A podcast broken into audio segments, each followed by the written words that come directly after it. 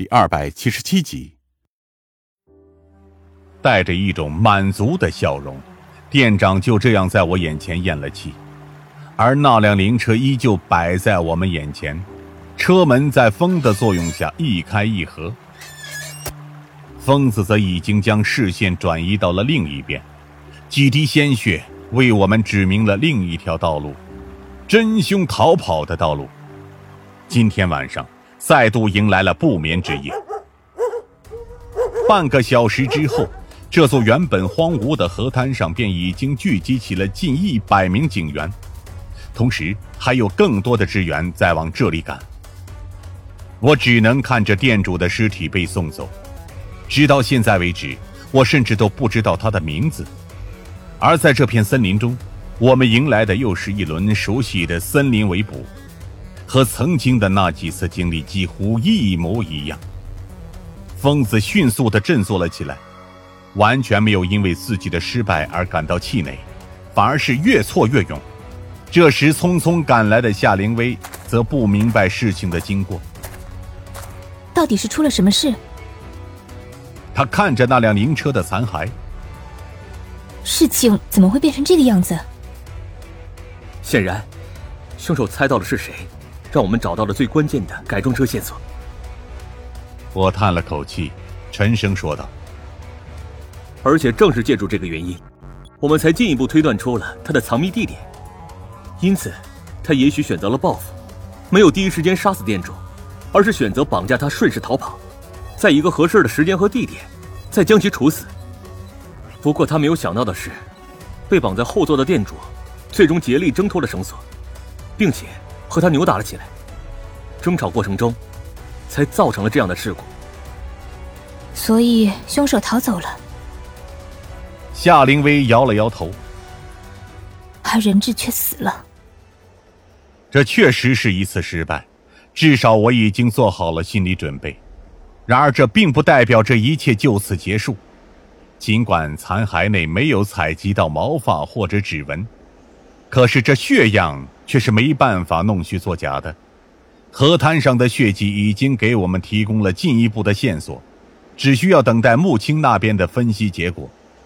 而另一边，前方幽深的森林中，狩猎也依旧在进行当中。只是今晚的猎物究竟会不会如同我们想象中的做困兽之斗，这还是个未解之谜。那混蛋绝对跑不远。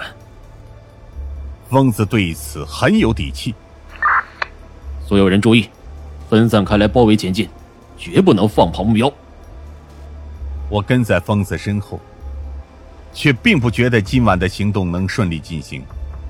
事实就是，我们已经追踪了凶手如此漫长的时间，但是他却依旧可以做到避开我们的视线，这正是他的擅长之处。这片森林有些眼熟。我皱了皱眉，转而才想起，这里正是我们调查的开端。在那座废弃的所谓鬼楼中，我们从那老乞丐的口中得知了所谓的灵车真相。这鬼地方，倒是阴森的要命啊！疯子皱眉吐槽道：“那就是你们之前说起过的那座鬼楼。”在十多只手电筒的光亮照射下。那座废弃公寓楼的轮廓，在夜幕以及深邃的黑暗当中，仿佛显得更加阴森，和周围扭曲狰狞的森林简直是相得益彰。如果我是他，疯子沉声说道：“那么我想都不会多想，绝对会立刻躲到那里面。”毋庸置疑，我们立刻尝试着包围了那座废弃的公寓楼。而一旦来到这里之后，夏灵薇又想到了之前不愉快的经历，很快便露出了难看的表情。不用勉强自己上去，我轻声说道：“反正这里这么多人，交给我们就好。”第一小队往左边，第二小队沿着楼梯包抄上去，剩下的人围住这座巩固楼，绝对不能放走一个人。这楼上只有一个老乞丐而已。我跟在疯子背后，沉声说道：“我实在是不认为他会躲到这种地方自讨苦吃。